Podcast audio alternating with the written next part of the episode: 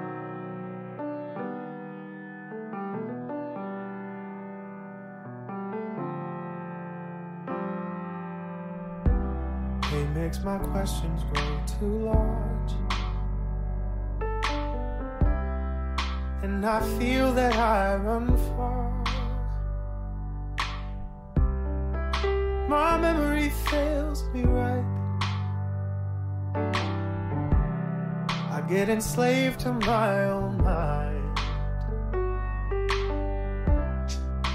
Forgetfulness of your grace. drags me around for miles until I see, until I see the corner of your smile.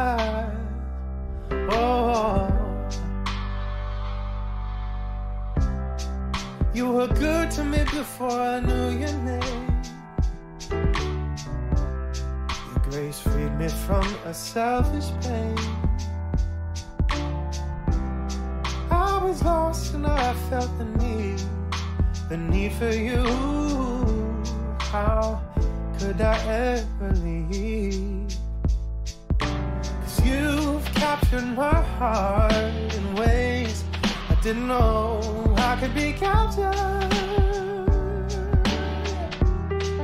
Oh, oh, you've captured my heart in ways I didn't know I could be captured.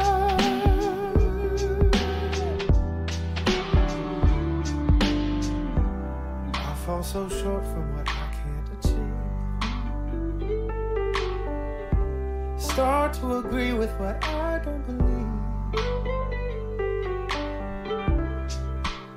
My sensory fails the truth as I disremember who I am in you. Forgetfulness of your grace drags me around for miles until I see, until I see the corner of your smile.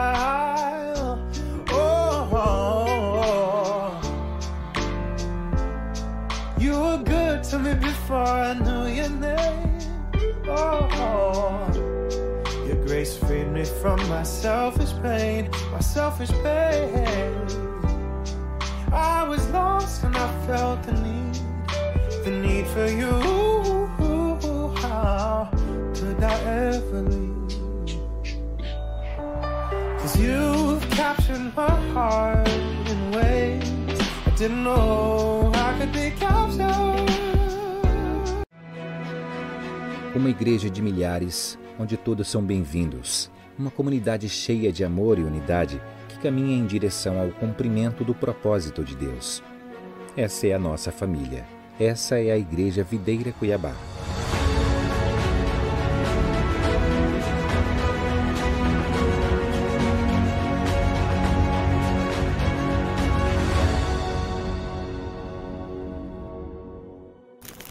Quase duas décadas desde o seu início, a Igreja Videira Cuiabá vem crescendo, pregando o Evangelho da Graça, conquistando filhos para Deus. Através de nossas células, cada um de nossos membros é levado ao entendimento do seu chamado, crendo no que a Bíblia nos diz que todos somos sacerdotes do Senhor.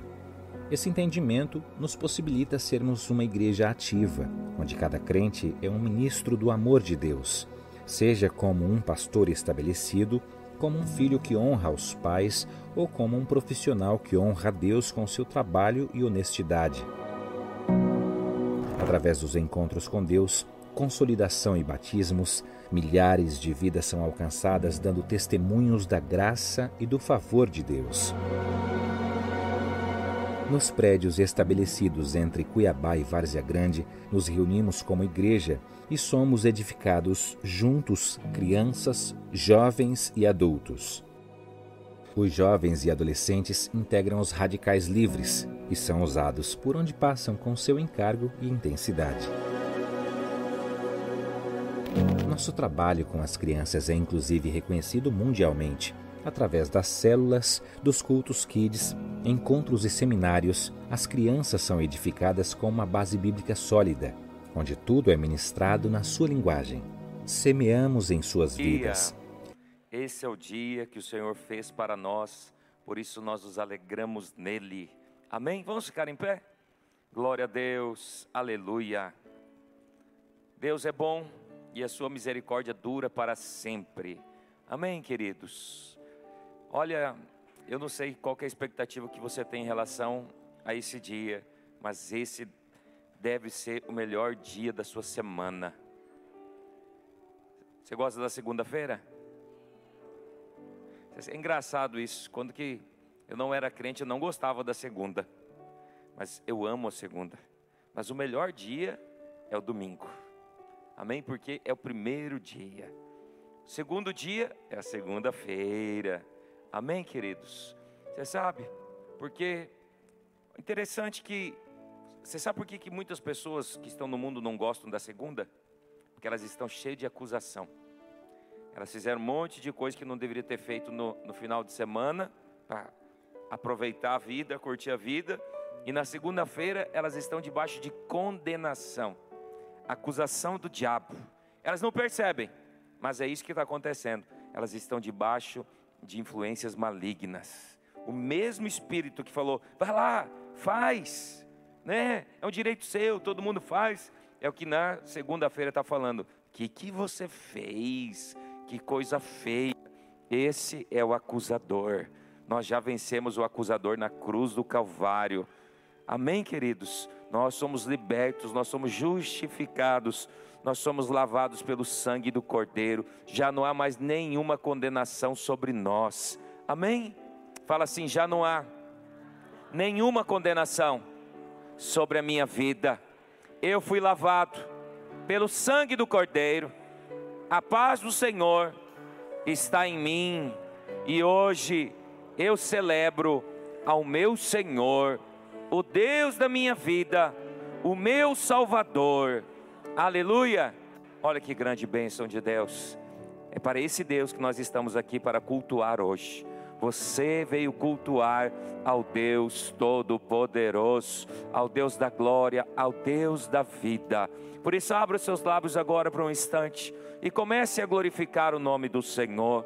Declare que Ele é santo, santo, santo é o Senhor, soberano Deus, o Deus da nossa vida o Deus da nossa salvação, o meu Deus. Abra os seus lábios, vale, vale ao Senhor, fala: O Senhor é o meu Salvador.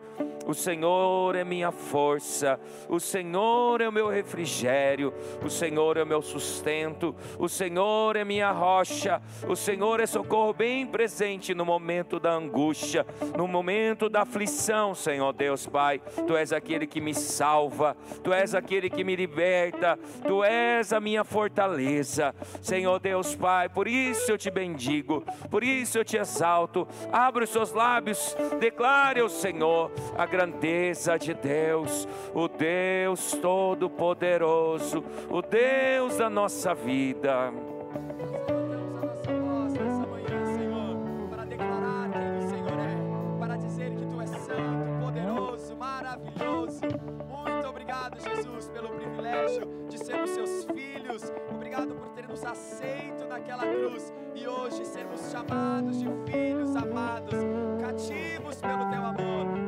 nome de Jesus. Você pode aplaudir ao Senhor nessa manhã?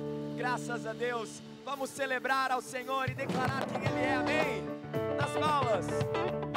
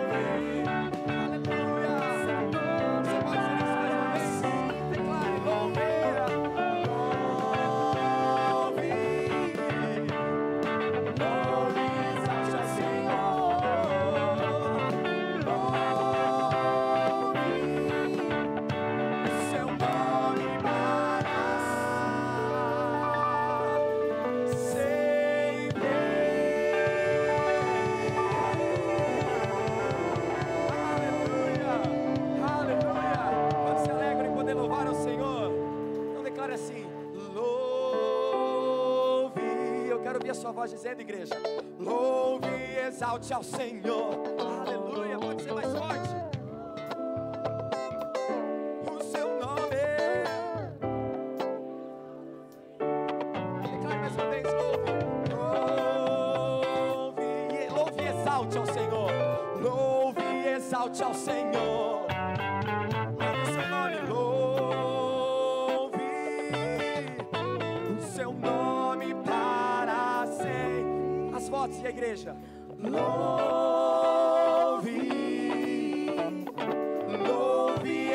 ao Senhor.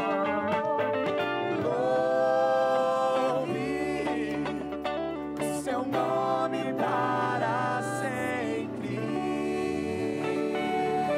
Ele é digno da sua adoração, ele é digno do nosso louvor. Jesus, nós te louvaremos em todas as circunstâncias. Aleluia, aleluia. Obrigado, Senhor Jesus. Nós te louvamos, Senhor.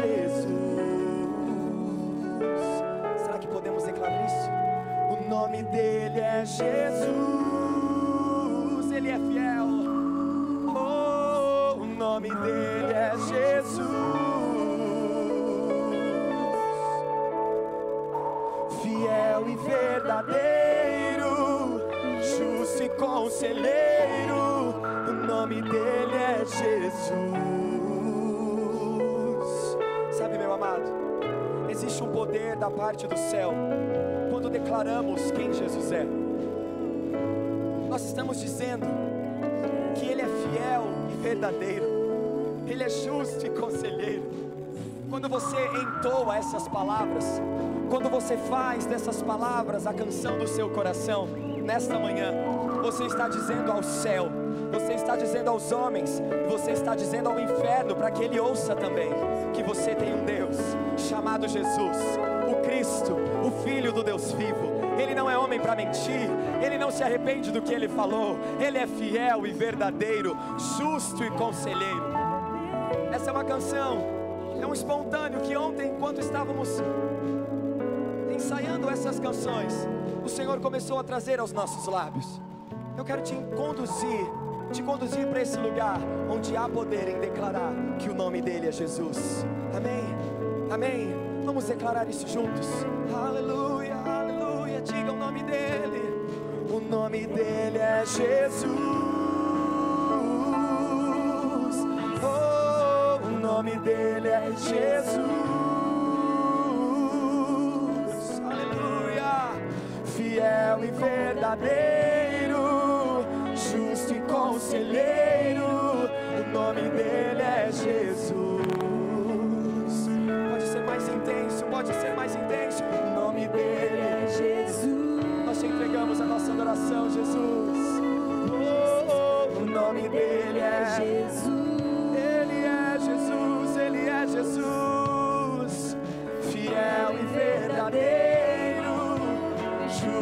conselheiro. O nome dele é Jesus.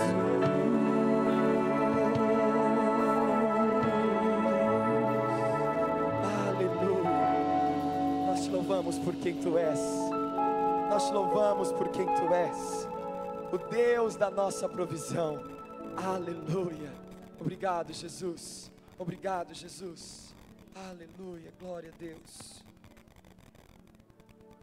Aleluia, Jesus.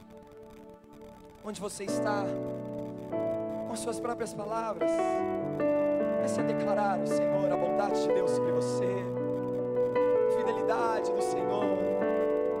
O Senhor que é Jirê, que é o nosso, o nosso provedor, a nossa provisão.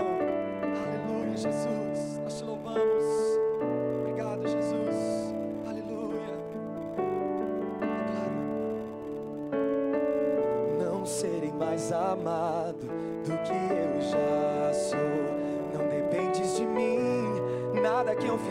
Pode te abalar, Senhor.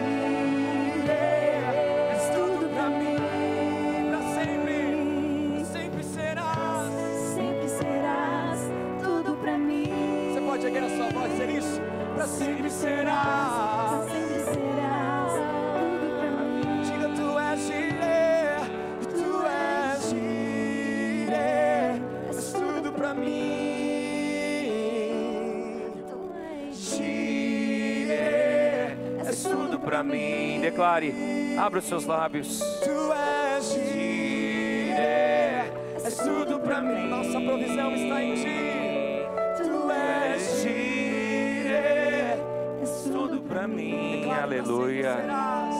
Sempre serás, sempre serás, tudo para mim. Declare, declare. Sempre serás, sempre serás, tudo para mim Aleluia, glória a Deus. Você sabe o que significa Jeová Jireh? O Deus da provisão. Amém? Quando você declara que Ele é o Jireh, o Deus Jireh na sua vida, você está declarando: O Senhor é toda a minha provisão. Toda a provisão que eu necessito, o Senhor tem para mim. Amém, meus amados? Mas também o Senhor é o Jeová Rafá, o Deus que cura, o Deus que sara. Amém? Quando você precisa de um milagre na sua vida, o Jeová Rafá, ele entra em ação, porque ele é o Deus que te sara. Quando você precisa de provisão, Jeová Jirê. Quando você precisa de paz, ele é o Jeová Shalom. É o Deus da paz. Aleluia, queridos. Gostaria que nós orássemos agora por aqueles que estão doentes em nosso meio, que estão passando alguma circunstância de enfermidades, que necessitam de um milagre, que necessitam de alguma provisão do alto. O nosso Deus é o Deus Todo-Poderoso. O nosso Deus é o Deus poderoso. Fala assim: o meu Deus é o Deus Todo-Poderoso que criou os céus e a terra. Aleluia! E a palavra do Senhor diz que os céus e a terra passarão, mas Sua palavra não passará, porque a palavra do Senhor é eterna. O Senhor é a palavra, Jesus é a palavra. No princípio era o Verbo, o, Verbo estava com Deus e o Verbo era Deus. Sem Ele, nada do que foi feito se fez. Amém, queridos? E um dia Deus disse: haja luz, e houve luz. E hoje é o dia de nós declararmos: haja cura, e houve cura. Haja provisão, e houve provisão. Haja vida, e houve vida. Nós precisamos abrir os nossos lábios e declarar as verdades de Deus, porque a fé fala. Amém? Pai, nós oramos nesta manhã. Oramos, ó Deus, Pai, por aqueles irmãos que estão enfermos no nosso meio. Ó Deus, estão passando por alguma situação difícil de enfermidade. Nós oramos e declaramos a manifestação do poder de Deus. Tu és o Jeová Rafá, o Deus, ó Deus Pai, que sara. Tu és o Deus que cura. Nós declaramos agora toda enfermidade parte em retirada agora, na autoridade do nome do Senhor Jesus.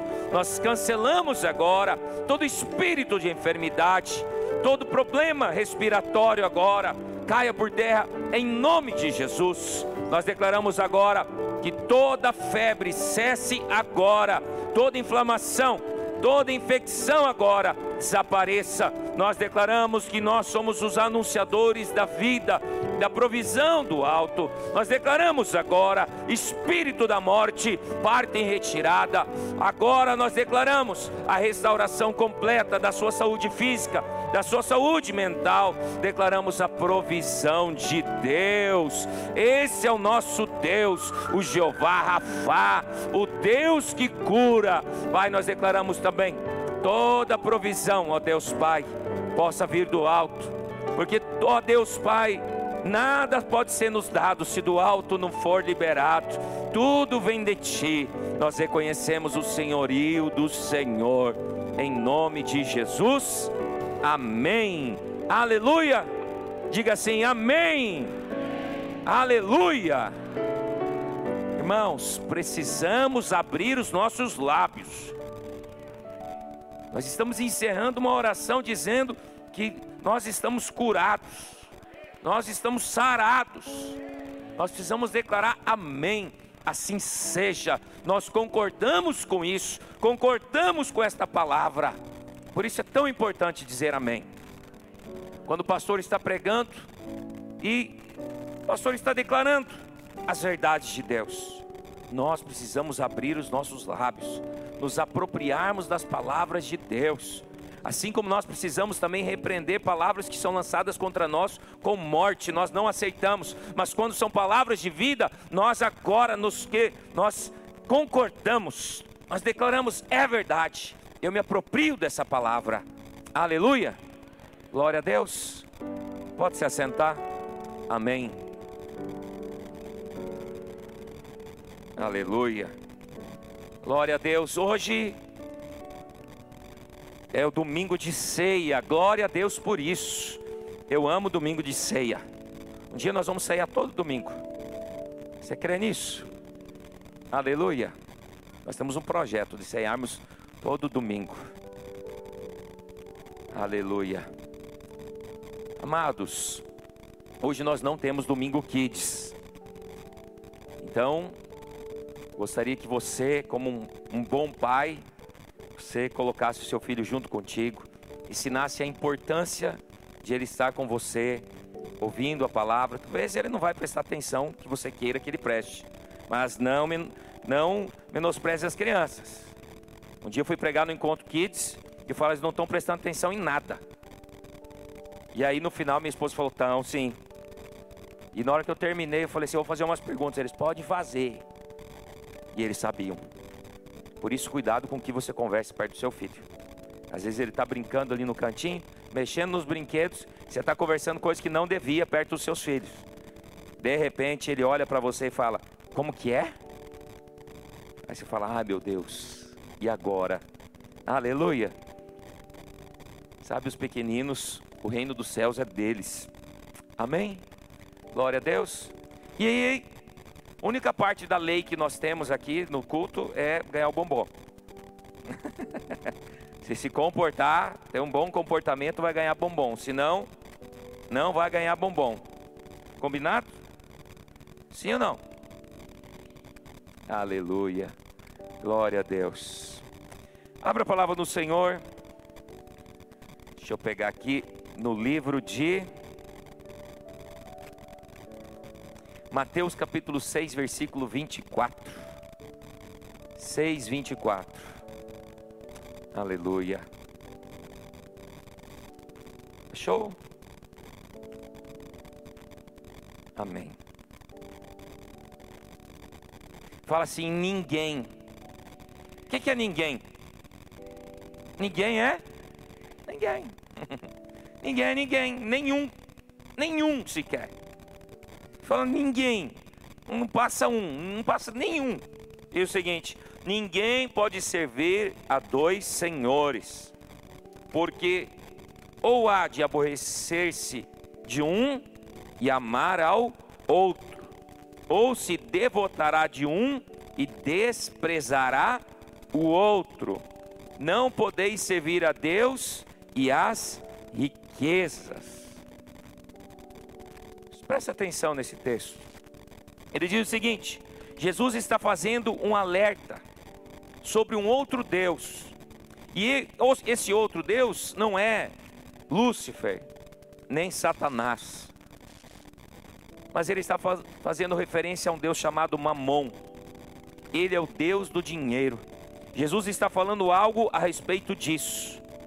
Interessante que em momento algum da palavra de Deus, você vai ver uma comparação para Satanás como um senhor. Mas aqui ele está fazendo uma advertência. Ele diz o seguinte: ó, existe um outro Deus.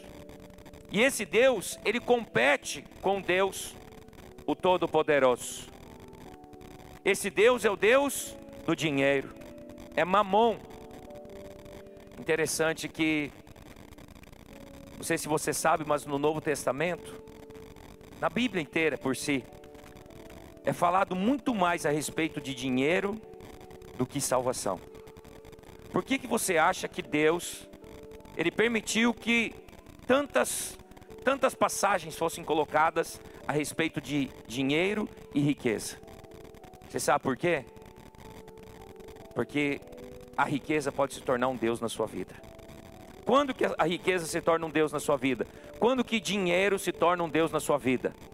Quando você serve mais ao dinheiro do que a Deus. O mundo lá fora serve muito mais a Mamon do que a Deus. É ou não é verdade? Porque é o Deus da vida deles. As pessoas vivem em função do que? De trabalho. Elas trabalham dia e noite, dia e noite, dia e noite, para ter mais riquezas, para ter mais coisas, para poder o que? Usufruir mais, e cada vez mais, e cada vez mais, e cada vez mais. Por quê? Porque não tem fim não tem fim. Mas essa advertência está sendo feita para onde? Para nós, os filhos de Deus. Porque quem está lá fora já serve a um único Deus, Mamão. Mas infelizmente, nem todos que estão dentro do corpo de Cristo servem a Deus somente. Quando nós aceitamos o Senhor Jesus Cristo, Jesus passou a ser o nosso Salvador. Mas para ele ser Senhor, nós precisamos o quê? Andar em conformidade com o que o Espírito Santo nos ensina, com o que a palavra de Deus nos ensina. Uma coisa é você ter o Senhor como Salvador e Senhor. Preste atenção no que eu estou te falando, isso é muito importante. O Senhor nos convida a sermos crentes vencedores. Não há como você ser um crente vencedor se ainda Mamon governa a sua vida. Se você só tem Jesus como seu Salvador, você precisa passar a ter Ele como seu Senhor. Você sabe, o dinheiro nunca é neutro. Não há neutralidade quando se trata de finanças. Ou você está servindo a Deus ou a Mamon. E o Senhor está nos chamando a nós servirmos somente ao Senhor. Quando você dá, você está mostrando que serve a Deus. Mas quando você retém aquilo que é da parte de Deus, seus dízimos e suas ofertas, você está falando que você serve a um outro Deus. Não há neutralidade. O dinheiro corrompe as pessoas. Mas, para, mas o dinheiro não é bom? O dinheiro é muito bom. Mas o amor ao dinheiro é raiz de todos os males. Por isso nós precisamos ter sempre um coração voltado para a voz do Espírito dentro de nós. Sempre ter um coração voltado para o que? Para as obras do Senhor. O Senhor nos convida constantemente a sermos semeadores na sua obra.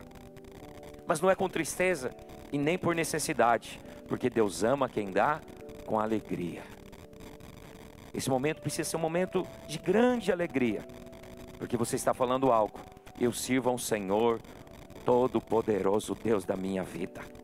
Pastor, mas vai me faltar. Deixa eu te falar algo.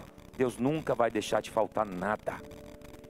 Nunca vai deixar faltar nada. Se na lei ele disse o seguinte: Olha, traga os dízimos e as ofertas à casa do tesouro. Façam prova de mim se eu não vos abençoar e derramar sobre vós bênção sem medida. Isso ele disse na lei, em Malaquias. Agora você imagina o que o Senhor não faz na graça para os seus filhos. Você consegue imaginar se na lei, que foi um ministério que o que? Que já passou, o que o Senhor não vai fazer na graça para aqueles que confiam nele. A minha palavra para você hoje é: confia no Senhor e muito mais ele o fará. Seja fiel ao Senhor. Creia, o Senhor tem bênçãos sobremedidas para nós. Amém? Vamos ficar em pé? Aleluia. Glória a Deus. O Senhor é bom. Amém? Aleluia. Glória a Deus.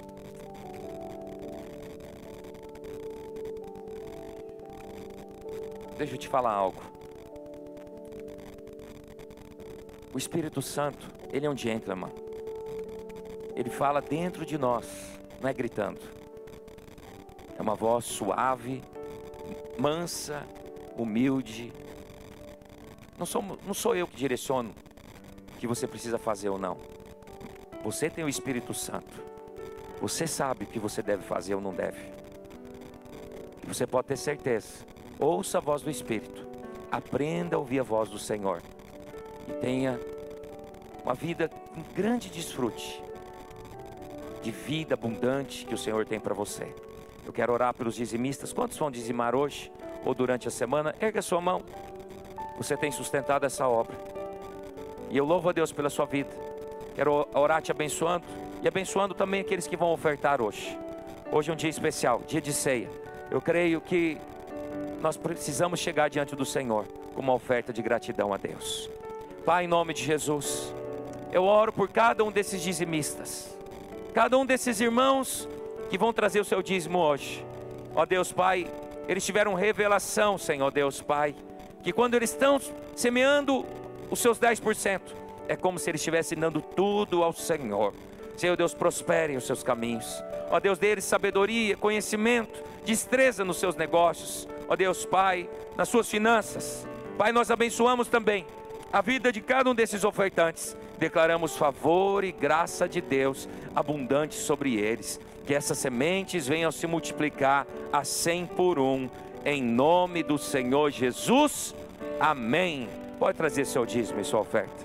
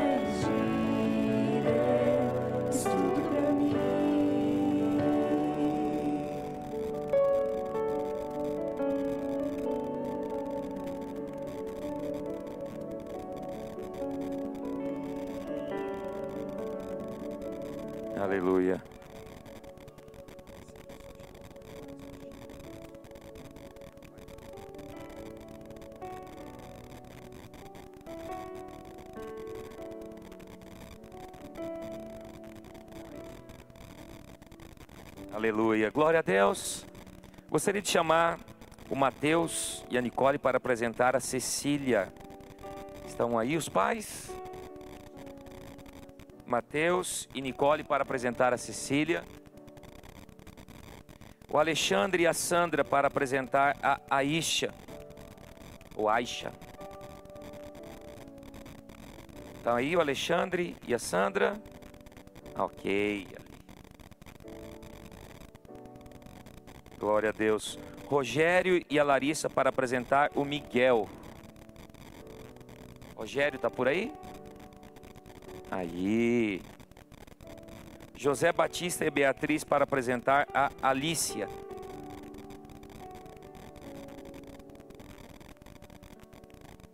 José Batista e Beatriz estão aí? Glória a Deus. A Shirley para apresentar o João Vitor. Shirley e o Marcos para apresentar o Juan. Shirley e Marcos estão por aí.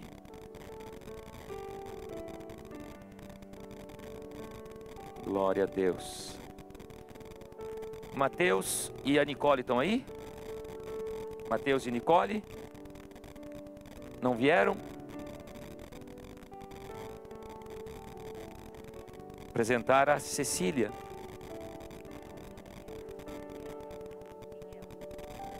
Aleluia. Marcos, cadê o Marcos? Aqui, Marcos. Apresentar o Juan. E a Shirley, tá por aí? Cadê? Oi, Shirley. Aqui. Vem mais pra cá, queridos. Vem aqui. Vamos centralizar aqui no palco, por favor. Vem pra cá. Você quer o microfone? É? O que que você quer falar? Quer falar bom dia? Então fala. Bom dia! Aí. Aleluia. Bom dia, queridos. Que a graça e a paz do Senhor esteja com cada um dos irmãos.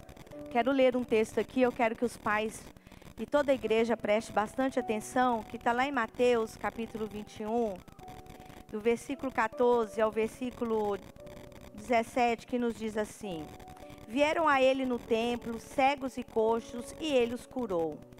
Mas vendo os principais sacerdotes e os esquibras, escribas as maravilhas que Jesus fazia, e os meninos clamando, tem outras traduções que diz, e as crianças clamando, Hosana ao filho de Davi. Indignaram-se e perguntaram-lhe: Ouves o que estes estão dizendo? Respondeu-lhe Jesus: Sim, nunca lestes? Da boca de pequeninos, de crianças de peito, tirastes o perfeito louvor. E deixando-os, saiu da cidade para Betânia, onde pernoitou. Esse é o momento onde Jesus chega no templo e ele fica indignado porque existem alguns cambistas ali, né, vendendo coisas e fazendo do templo um lugar de mercado. E Jesus ficou indignado e naquele momento Jesus curou muitos que estavam ali presentes. Existem algumas traduções que dizem que as crianças estavam por ali correndo. E as crianças, quando viram Jesus operando os milagres, as crianças reconheceram quem era Jesus. Por isso elas disseram: Hosana ao filho de Davi, Hosana ao que vem em nome do Senhor. Hosana quer dizer sobre salvação, salva-me. Então, eles reconheceram que Jesus era o Salvador. E isso mostra a necessidade espiritual que as crianças têm de receber a Jesus como Senhor e Salvador. E que elas conseguem reconhecer quem Ele é. João Batista, no ventre da mãe dele, reconheceu Jesus quando chegou no ventre de Maria. E nós estamos aqui hoje para consagrar essas crianças, para que elas sejam cheias da presença de Deus, para que elas sejam cheias do Espírito Santo. Nós estamos no alvo como igreja, que é o ano da casa cheia.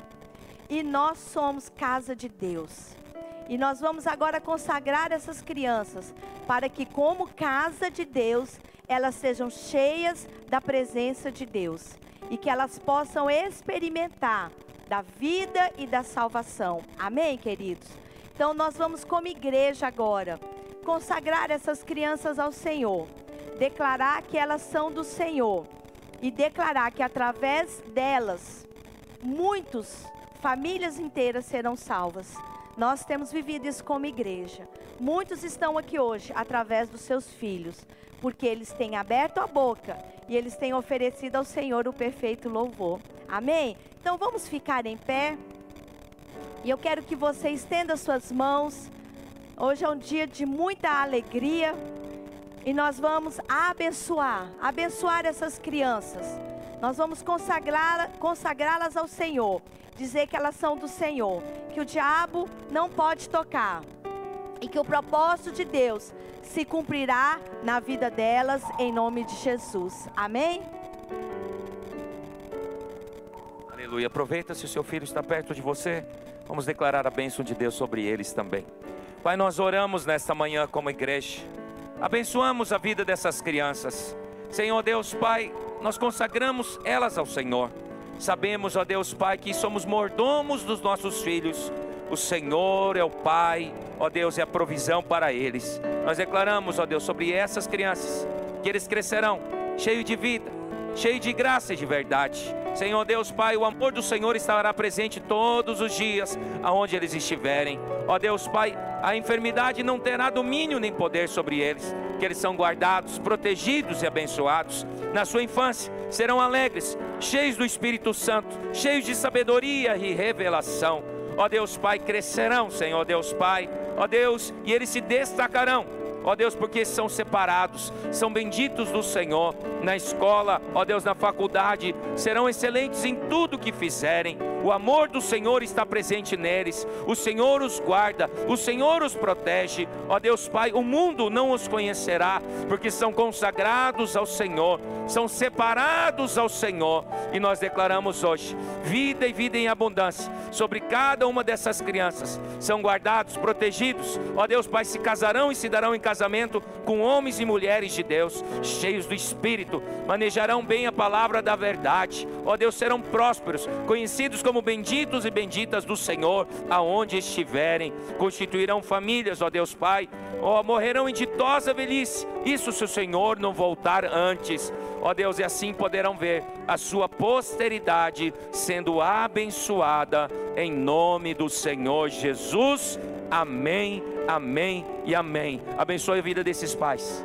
Deles, ó Deus Pai, o temor do Senhor todos os dias. Que dentro da sua casa haja o refrigério, que a palavra do Senhor tenha valor. Sim, Senhor, livros do divórcio, livros, ó Deus Pai, de ter um casamento, ó Deus, que não é o padrão para os seus filhos, mas que eles sejam pais amorosos, que criam os filhos na disciplina do Senhor, em nome de Jesus. Amém, amém e amém. E ela está rindo. Aleluia. Recebendo. Aleluia. Coisa perfeita, Jesus. Aleluia. Tira foto. Deixa eu sair aqui. Já tiraram? Ah, vai tirar já. Tira aí, vai. Aí. Aleluia. Tem uma sala lá preparada para tirar foto também, se vocês quiserem. Tá bom? Os servos poderiam acompanhar eles lá, para eles tirarem fotos. Ok? Deus abençoe, queridos. Aleluia.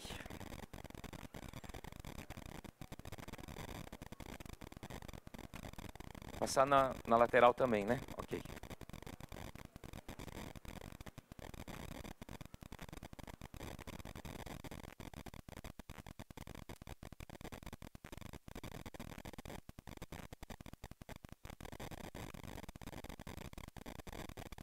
Graça e paz, irmãos, estamos começando mais um Videira News. Vem comigo.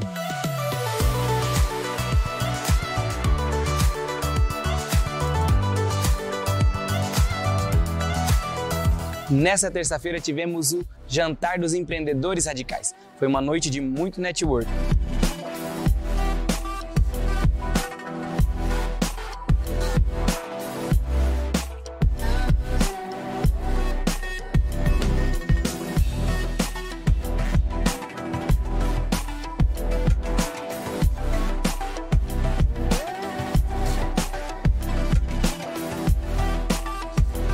Se você quiser conhecer e fazer parte do trabalho dos empreendedores radicais, você pode acessar o link que está no perfil da Videira Cuiabá. Ainda sobre os empreendedores radicais, está chegando a conferência Ser 23, que acontecerá em Goiânia. Se você ainda não fez a sua inscrição, procure o representante dos empreendedores radicais do seu prédio e garanta a sua vaga. A parceria entre o Instituto Videira e o Senac já está formando os primeiros profissionais, no prédio da Videira Pedra 90. Confira a agenda dos cursos disponíveis para o mês de abril e maio cozinheiro, cerimonial e protocolo para eventos e informática básica. Entre em contato com o número que aparece na tela para mais informações. Graça e paz, queridos irmãos da videira de Cuiabá e de toda a vinha do Mato Grosso. Olha, a conferência Vinha Mato Grosso está chegando, o ano da casa cheia, e eu vou estar com vocês pela graça de Deus. Estou com muita expectativa no meu coração, porque você sabe, aí é um dos lugares que eu mais amo de estar, porque há muita presença de Deus, muita unção. E eu tenho certeza que essa conferência vai ser muito, muito poderosa. E eu estou cheio de expectativas do que Deus vai fazer na sua vida. Prepare-se, você vai ser surpreendido. E nós vamos ser cheios, cheios do poder, cheios da unção, cheios da palavra, cheios de vida. Muita graça de Deus vai ser liberada. Então corre, faz a sua inscrição. Eu estou te esperando. Nós temos um encontro marcado. Eu, você, o Espírito Santo na conferência em Mato Grosso. Até lá, gente. Fica na paz. Grande abraço. Atenção! Essa é a sua última oportunidade de se inscrever nos cursos da Escola de Ministérios, o Cursão e o CTL. As aulas iniciaram na semana passada, mas você ainda pode se inscrever e entrar nas aulas nessa semana. Não deixe para o próximo semestre. Dê mais um passo em direção ao conhecimento da graça e do favor de Deus na sua vida. Trilhe hoje mesmo o caminho do vencedor. Se você deseja avançar no trilho do vencedor, você não pode ficar de fora do curso de Maturidade no Espírito, o Cursão. Neste curso, você aprenderá as bases da fé para viver uma vida cristã saudável e vencedora. Através de princípios bíblicos, a sua fé será amadurecida para experimentar o melhor de Deus. Por isso, não perca tempo e faça já sua matrícula. Curso de Maturidade no Espírito o início do trilho do vencedor na sua vida. Se você já fez o cursão, então chegou a hora de fazer o CTL. O curso de treinamento de líderes, o CTL, é voltado para aqueles que entenderam o desejo do coração de Deus e querem se aprofundar ainda mais nele. No CTL, você aprenderá princípios espirituais e práticos para viver a sua vida cristã e ser um canal de bênção na vida de outros. Se você deseja servir a Deus com mais intensidade, então a sua hora chegou e o seu caminho começa por aqui. Faça já sua matrícula e não fique de fora. Curso de treinamento de líderes. Esse recado agora vai para você que é líder e discipulador. Nessa quarta-feira, dia 5, nós teremos uma reunião especial com o pastor Elias Dantas, presidente do GKPN. Você, que faz parte da liderança, não pode deixar de participar. Será na Videira das Américas, na quarta-feira. Esse foi mais um Videira News. Até a próxima, irmãos. Deus te abençoe e tem uma palavra abençoada para você agora.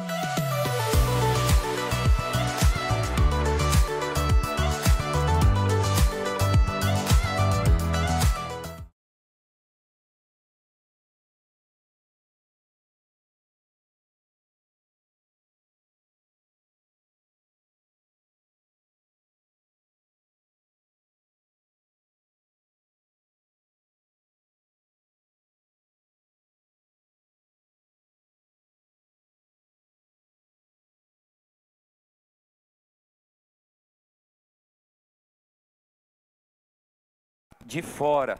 Então, por favor, eu te peço, valorize aquilo que o Senhor tem te dado. O Senhor tem nos dado uma grandes bênçãos, é ou não é verdade? Às vezes você não valoriza, aí vem outro de fora e valoriza. E aí eu vou falar um negócio para você. Eu estava cortando cabelo esses dias, aí os caras lá conversando, lá no Dom Pablo, aí um deles falou assim: Pastor, que? Como que eu faço para fazer a inscrição da conferência? Falei, não, entra no aplicativo, faz seu cadastro, tudo. Quatro fizeram na hora lá. Eles nem são daqui, mas eles falam, não, nós queremos ir lá receber da palavra de Deus. E ver a Gabriela Rocha também. Mas a Gabriela Rocha. E então você precisa correr. Outra coisa, os nossos cursos, eles encerram as inscrições esta semana. Ok? Quem está fazendo cursão aí? Levanta a mão aí agora nessa só? Eu nem vou pedir quem não fez ainda. Para você não ficar com vergonha.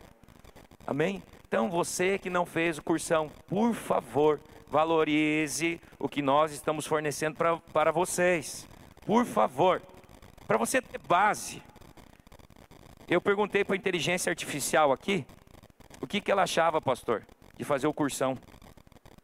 Eu coloquei aqui. Olha o que, que ela me respondeu.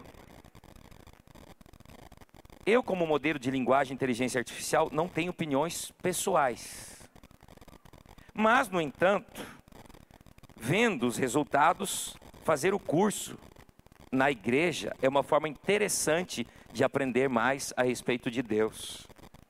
Esses cursos podem fornecer conhecimento e habilidades úteis, tanto para a vida espiritual quanto para a natural. Se você está interessado nesses cursos, sugerimos que você faça. Irmão, isso aqui é inteligência artificial. Aí eu fiz uma outra pergunta.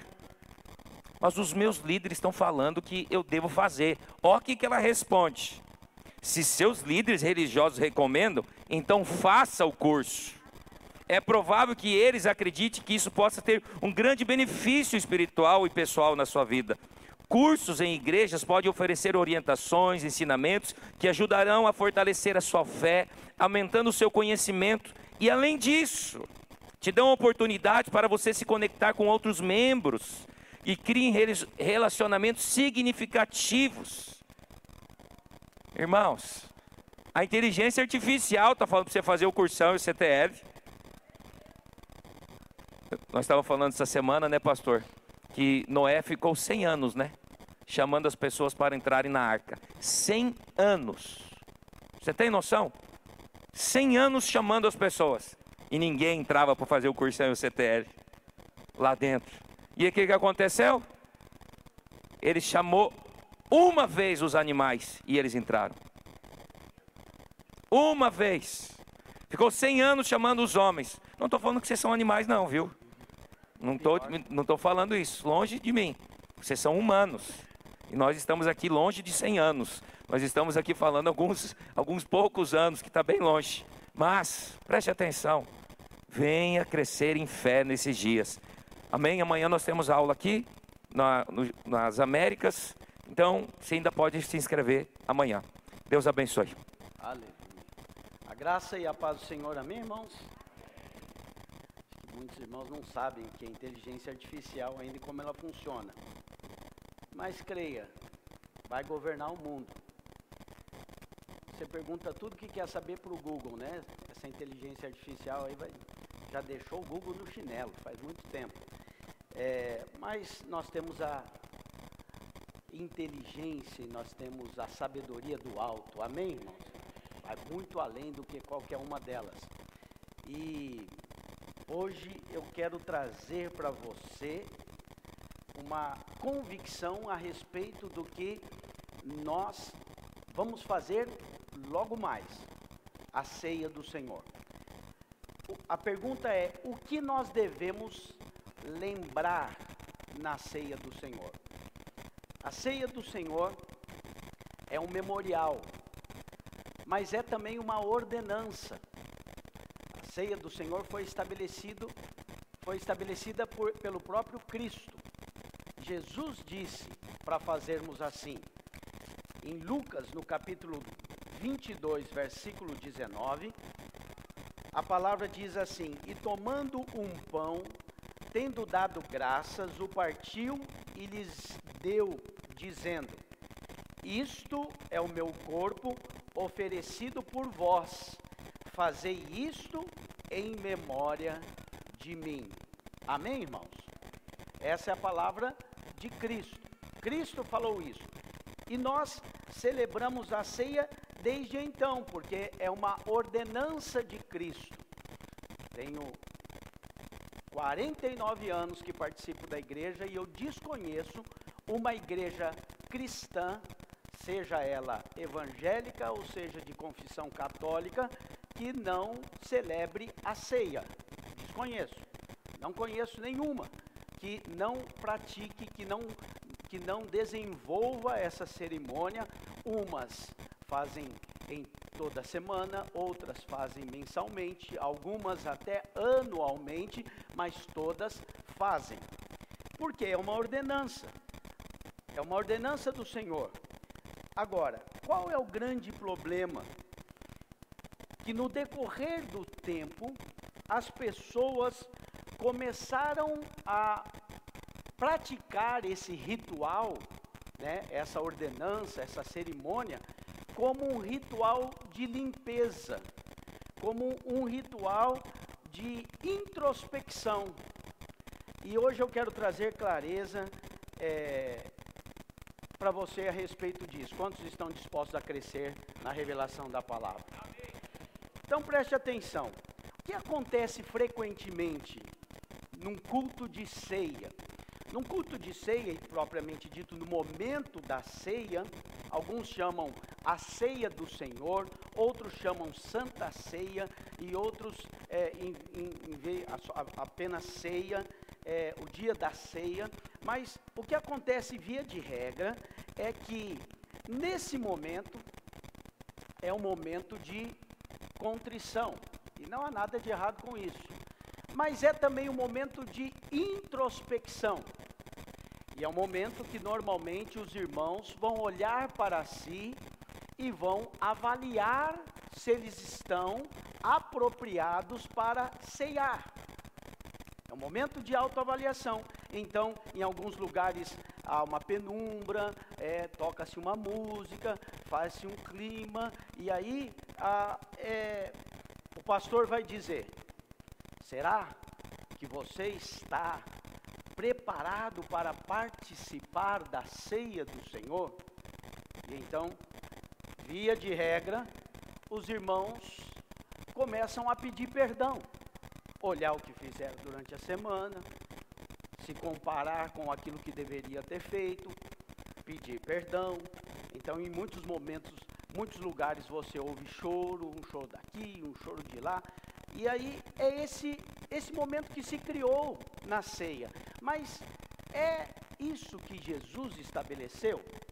É assim no evangelho? Foi o propósito do Senhor que fosse assim?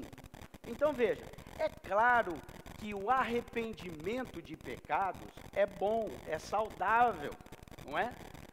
Mas será que a ceia foi colocada para os crentes ficarem avaliando o seu desempenho? Será que a ceia é o momento dos crentes ficarem lembrando dos seus pecados? E eu já posso te dizer claramente: não. Não foi essa a intenção de Deus. Não foi essa a intenção quando ele deixou a ordenança. A Bíblia fala que nós devemos em- examinar a nós mesmos. E aí as pessoas olham e dizem: Pastor, está escrito. As pessoas fazem porque está escrito. Como é que a gente não, não faz se está escrito? Examine-se, pois, o homem a si mesmo. E aí eu quero dizer para você: esse é um grande equívoco. Equívoco na interpretação da palavra, que muitos pastores têm e ensinam. E creia, um equívoco de interpretação na palavra vai gerar em você uma crença torta. E crenças nunca são neutras. Quem está me acompanhando, diga amém. Uma crença nunca é neutra na sua vida. Ela sempre vai levar a uma palavra, ela sempre vai ser a mola propulsora de uma ação. As suas ações são consequências da sua crença. Por isso a sua crença é muito importante. Eu sei que a maior parte dos irmãos que enfatizam a vida santa, santidade, a igreja precisa de santidade. Elas, eles focam muito no comportamento, não é assim? Comportamento seu. Se você tem um comportamento adequado, se você se veste de maneira adequada, se você se comporta de maneira adequada, e é, o foco é sempre nisso, no comportamento. Mas se esquecem que o comportamento é o resultado daquilo que crê. Então, tudo parte do que você crê. E se você crê de maneira equivocada, é impossível você acertar na sua ação. Se a sua crença está torta, não é possível que o seu caminho seja reto. Se você, ainda que um pequena, um, num ângulo, numa reta, você fizer um pequeno movimento para a direita, ainda que seja muito sutil, ao longo do tempo, essas duas linhas elas vão se desencontrar e elas vão se distanciar cada vez mais, e quanto mais tempo passa, mais distantes elas estão. Quem está entendendo o que eu estou falando? É um pouquinho de geometria, mas todo mundo conhece isso daí. É só sair de um ponto para a direção oposta, ou nem precisa ser oposta, é só um, uma distorçãozinha. Então veja, qual é o problema dessa distorção da palavra? É que ela te leva a uma crença equivocada.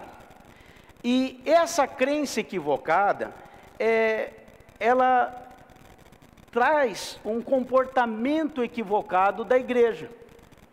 E isso não te ajuda. Na verdade, você é instruído pela palavra de Deus a celebrar a ceia do Senhor em memória do Senhor, não em memória dos seus pecados.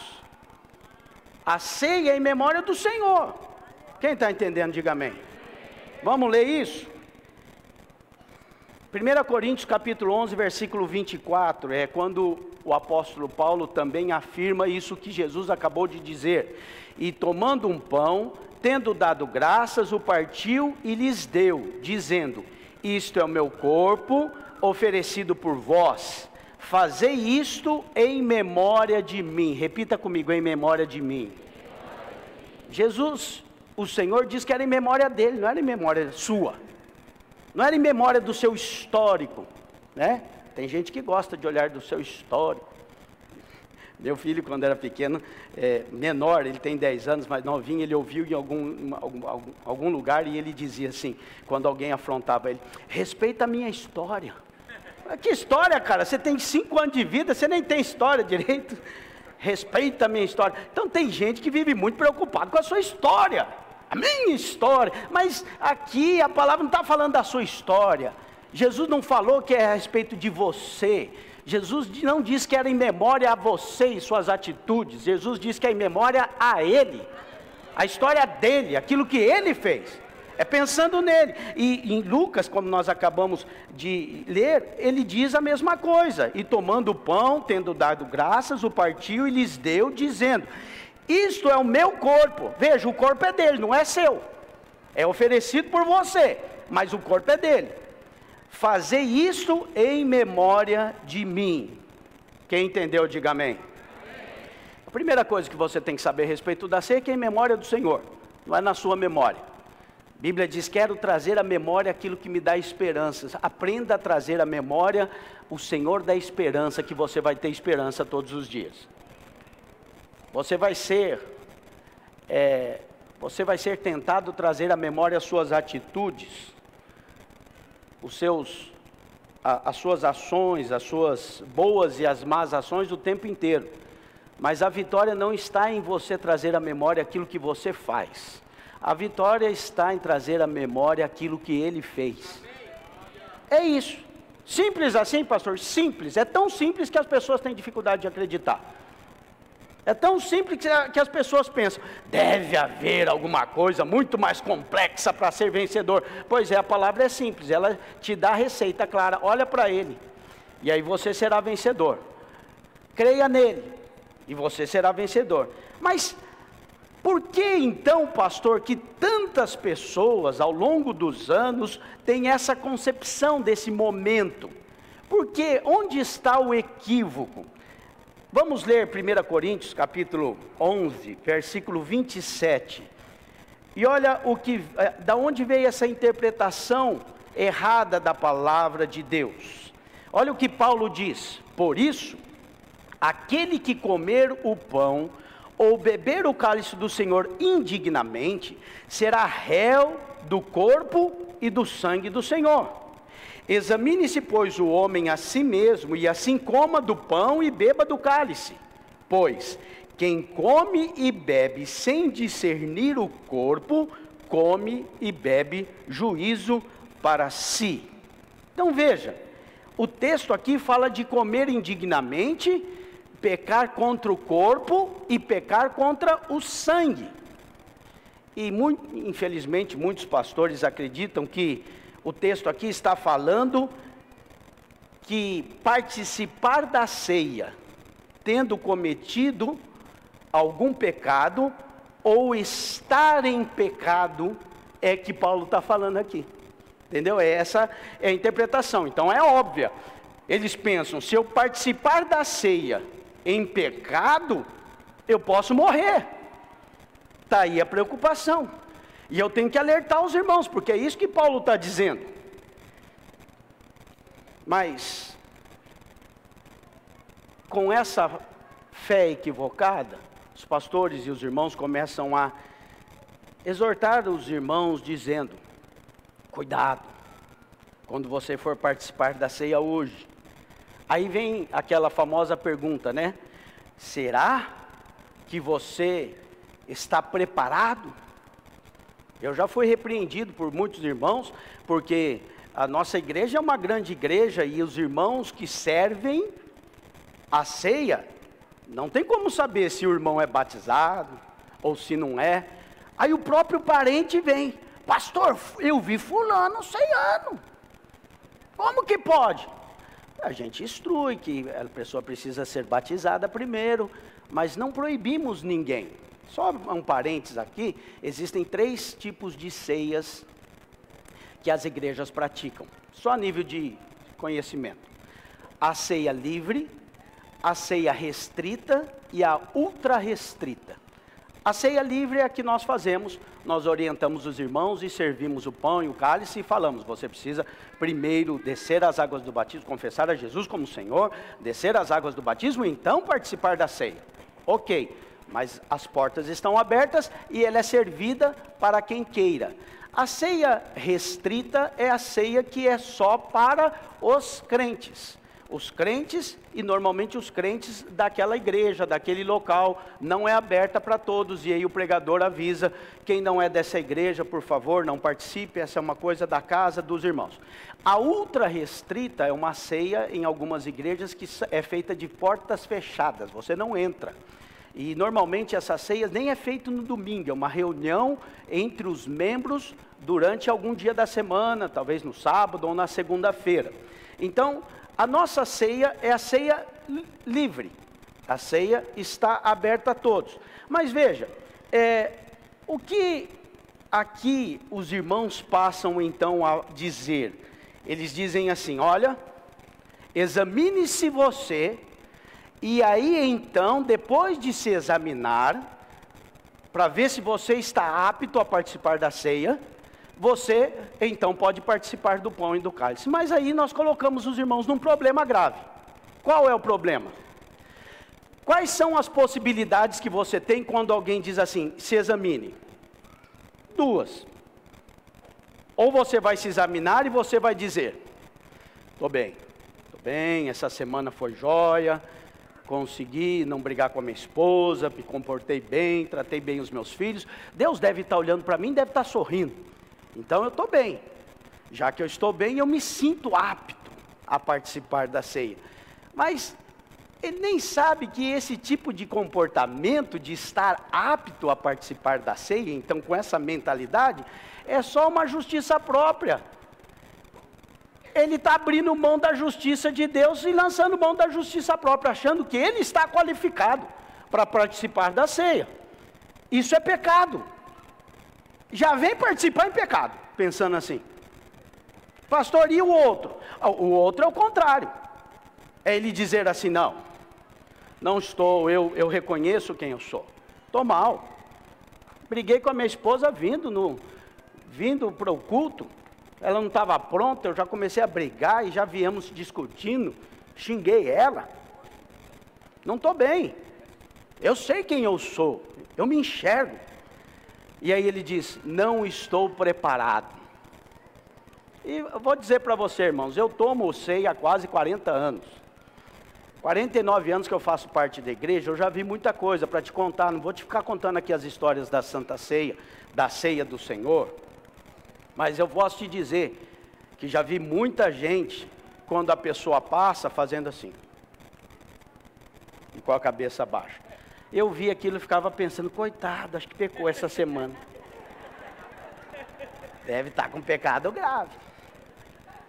Ou o irmão está meio desviado e assim voltou, e agora está voltando devagarinho, não chega assim, vou chegar a ano. Estava no mundo, voltei, desviei, agora tem que ir aqui pegando é, é, tem que ir graduando de novo até chegar ali no nível que vou participar da ceia. E as pessoas chamam isso de estar em comunhão. E eu me lembro realmente que a gente tinha uma frase que era dita sempre: Você pode estar, participar da ceia se você é desta outra igreja e está em comunhão com o corpo. E isso é verdade, você precisa estar em comunhão mesmo porque participar da ceia significa participar do corpo de Cristo. Mas qual é o problema desse outro aqui, que se sente desqualificado? Está pecando também. Por quê? Porque quem qualifica ele a participar da ceia não são as obras dele, é o sangue de Cristo. E quando ele diz não posso, ele está negligenciando o sangue. No dia da ceia, ele desmerece a cruz. No dia da ceia, ele está aqui vindo falando, não tem poder para pagar o meu pecado. Tem um pecado meu diante de Deus que não foi apagado, o sangue não foi, não foi suficiente. Então, no dia da ceia, ele menospreza a cruz. Isso é grave, é pecado. Quem está entendendo, diga amém.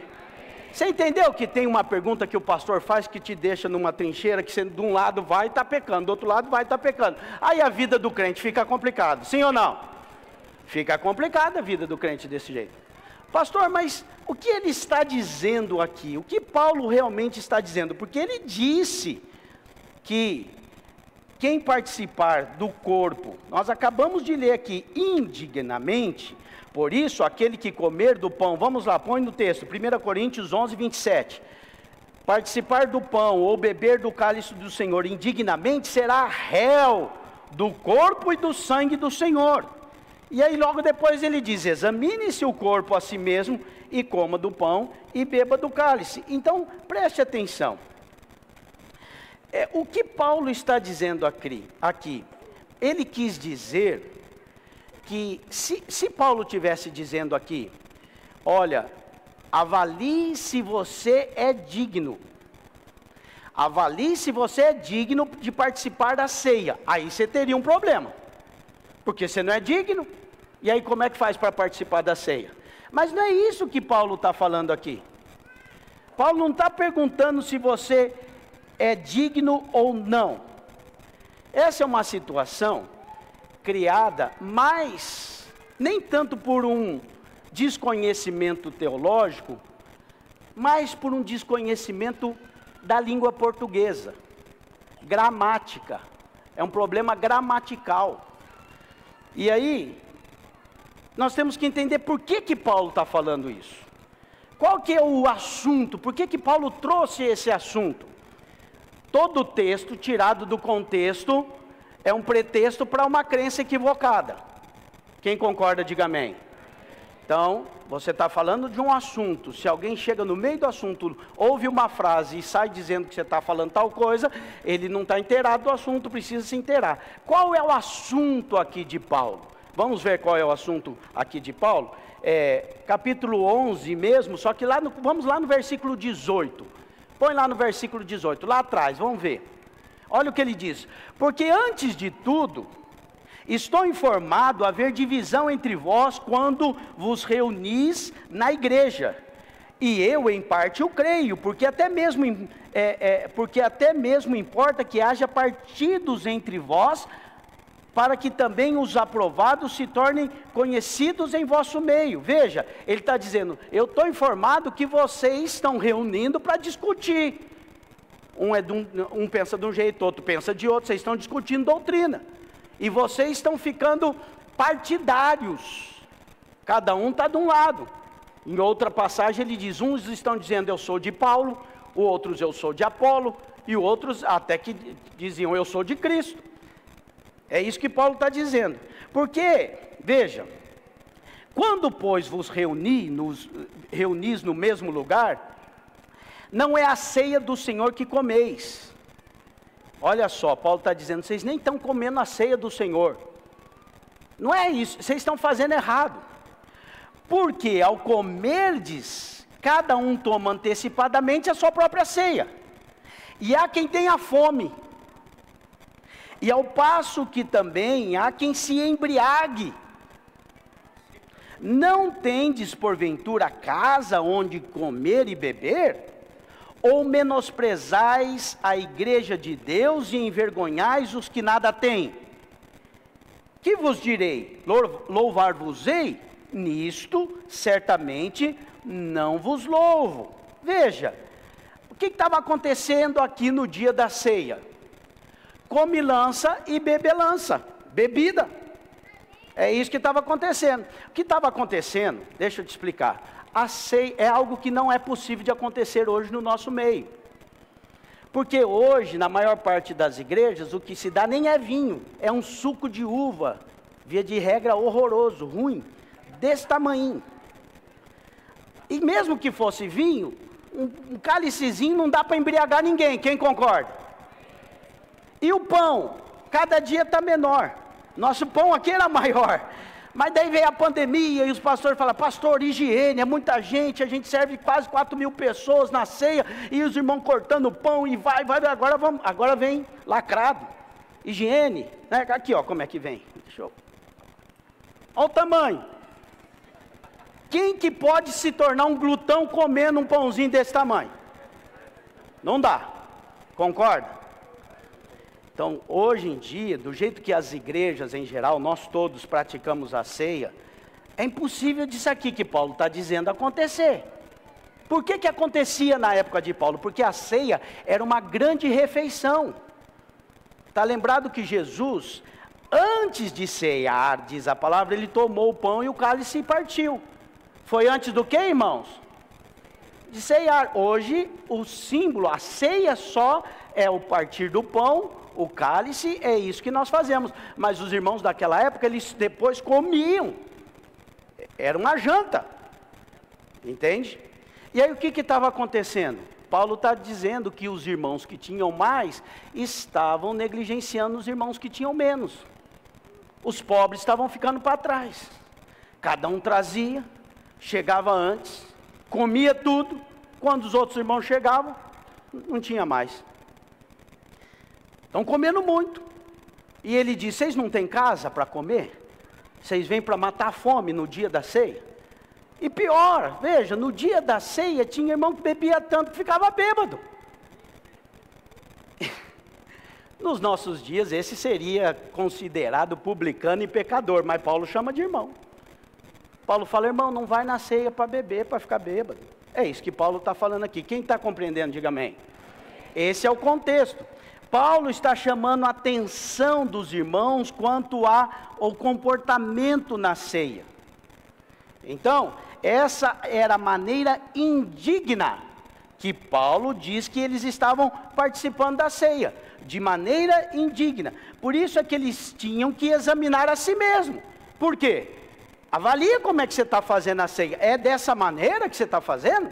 Chega com fome, não espera os outros, come na frente come o que era para ser do outro. Quando o outro irmão menos favorecido, que tem menos recursos, chega, não tem mais. Olha a confusão. E o outro ali, a mulher dele carregando que ele está caindo, embriagado. E era para ser um culto. É isso que Paulo está dizendo. Agora, veja. Hoje, há condições de, num culto de qualquer igreja evangélica ou católica, no momento da ceia, isso acontecer, sim ou não? Então, veja.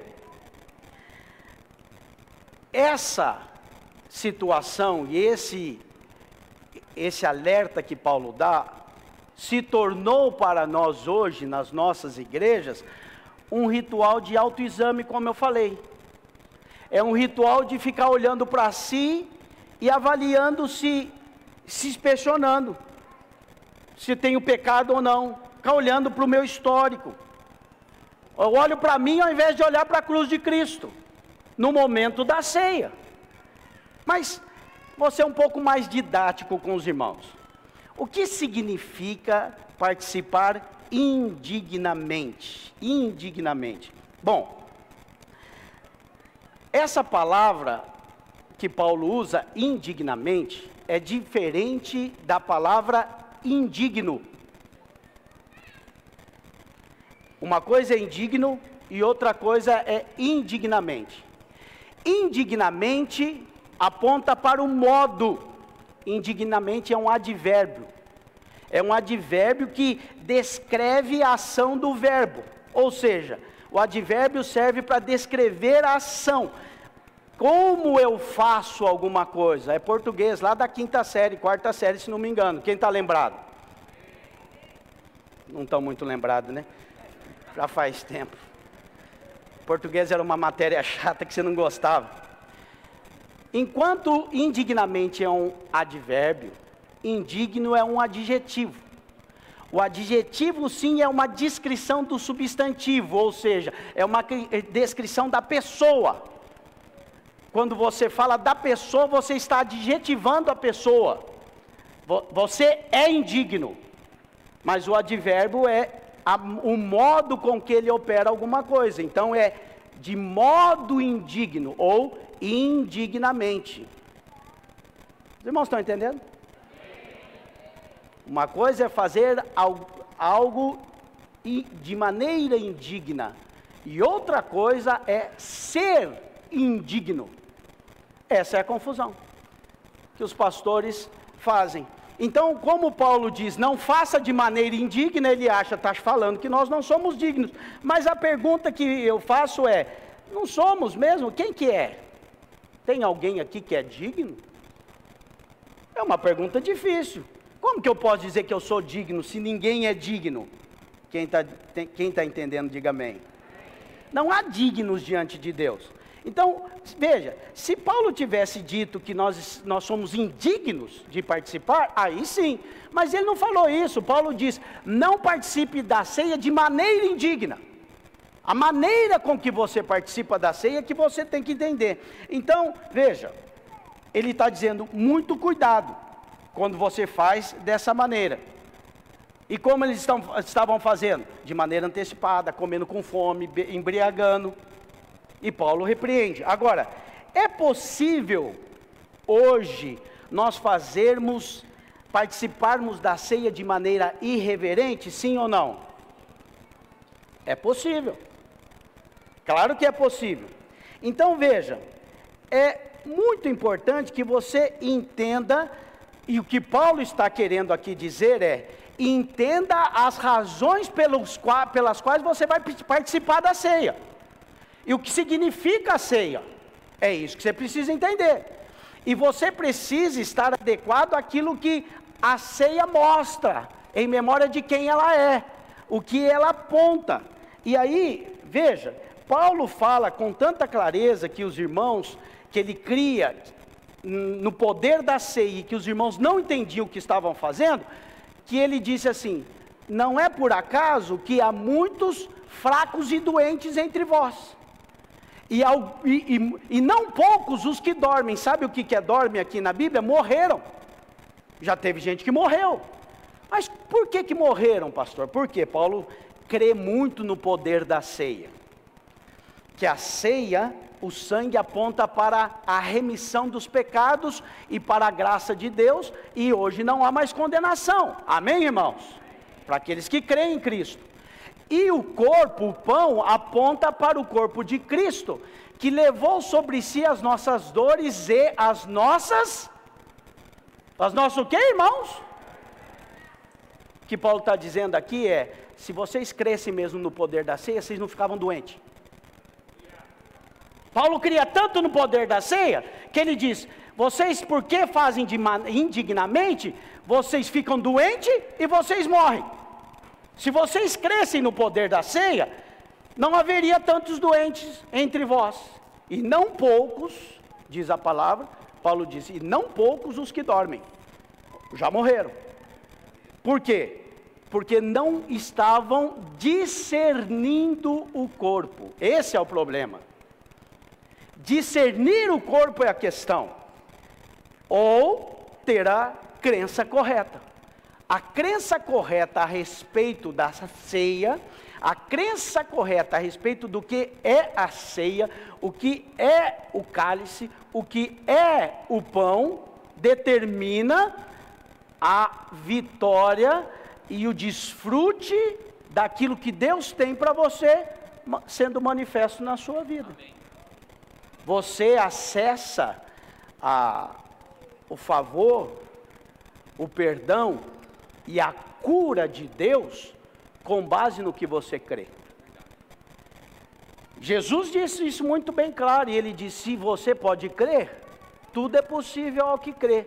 E eu te pergunto: se você crê errado, como vai ser possível? Se você nem entendeu para crer, se ele está dizendo uma coisa e o pastor está ensinando outra, como é que a sua crença vai ser correta? Quem compreende isso, diga amém. amém. Então veja, Paulo aqui, ele dá um grande valor na ceia e ele está dizendo: olha, há muitas pessoas entre vocês que estão doentes, já morreram. Não são poucos os que dormem. Isso é sério. O grande problema aqui é o conceito errado. Quando você tem um conceito errado em uma área, aquilo acaba se estendendo para outras áreas. Qual é o problema? Problema é assim: bom, o pastor diz: olha, examine-se, será que você é apropriado para tomar a ceia? E aí, sabe o que você vai fazer? você vai pegar esse, esse argumento, esse questionamento, e você vai aplicar em tudo na sua vida. Aí você vai aplicar. Quando alguém falar, irmão, liderar a célula, será que eu estou adequado para liderar célula? Não consigo. Ah, se o irmão falar então, irmão, vamos ali curar o enfermo. Ô oh, pastor, nem estou em jejum. Tinha que me consagrar antes, não é isso que as pessoas falam? Quantos dias de consagração para curar alguém que está com câncer são necessários? Você já parou para pensar? Quantos dias de jejum você tem que fazer para expulsar um demônio? Ah, porque se convidar você, então, imagine uma cena. Nós não fazemos isso aqui quando alguém fica possesso endemoniado, a gente pega, leva para a sala para poder fazer a libertação. Nos encontros acontecem assim, nós não fazemos, temos costume de fazer entrevista com o demônio e nem estardalhaço, mas imagine que alguém aqui agora fica endemoniado, eu olho para os irmãos, irmãos, vou escolher algum dos irmãos para expulsar esse demônio a maioria já ia pensar: Senhor, Senhor, perdoa os meus pecados, me purifica. Alguns iam fazer assim: tomara que não seja eu. Às vezes é com medo do demônio, às vezes nem é com medo do demônio, às vezes é com medo de passar vergonha por não expulsar o demônio. Eu já vi gente na internet chamando o outro e falando assim: não tem consagração. É uma barbaridade que o povo faz. Vem aqui, você não consagrou. Manda o demônio embora. E a mulher expulsa, expulsa e nada de embora. Você já viu isso? Aí ele fala: aqui é consagração, aqui você vai ver, joelho. Agora eu expulso. Olha que ensino torto.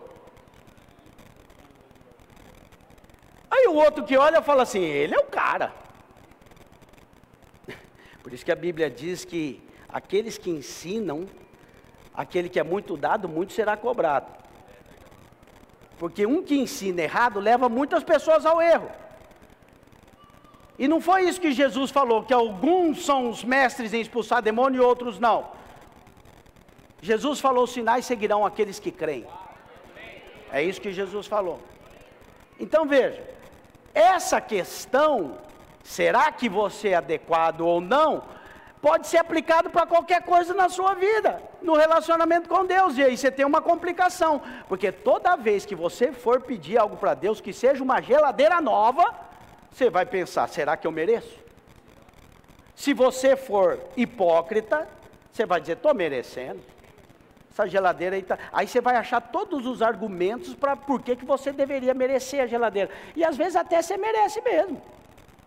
Você é uma boa esposa, uma boa mãe, a geladeira está caindo, a porta não fecha mais, fica vazando, saindo água e você com um pano em volta. Podia ter uma outra geladeira.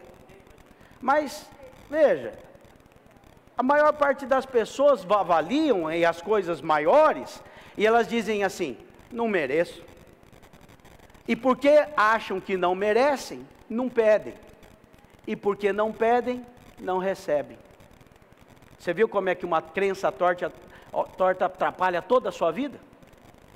Toda a sua vida diante de Deus é atrapalhada por, por, por conta de uma crença. Pastor, você estava na ceia, agora você já piorou demais o negócio. É porque é, o que, que você precisa entender? Algumas pessoas dizem assim: ah, mas esse evangelho é muito fácil, é só crer. É que não é só crer, abençoado. Crer é tudo na sua vida. Não é só. Você é o que você crê. Você faz o que você crê. Você é fruto da sua crença. Crer não é só. Crer é tudo. Quem está entendendo? Crer é tudo. Na direção que você crê é a direção que você anda. E a direção que você anda conta onde você vai chegar. Então Jesus disse: se você pode crer, tudo é possível para você que crê. Crer, o que você crê, é decisivo na sua vida. Você entende isso? Amém? Por isso que você precisa alinhar a sua crença. Ô oh, pastor, eu vou alinhar minha crença com o quê? Com a verdade do Evangelho, com a verdade da palavra de Deus. Então, é claro que existe problema na ceia, mas o problema da ceia, veja, não é se você tem pecado ou não, porque, deixa eu dizer para você, é claro que você tem pecado. João diz: se alguém diz que não tem pecado, é mentiroso, ó, já pecou.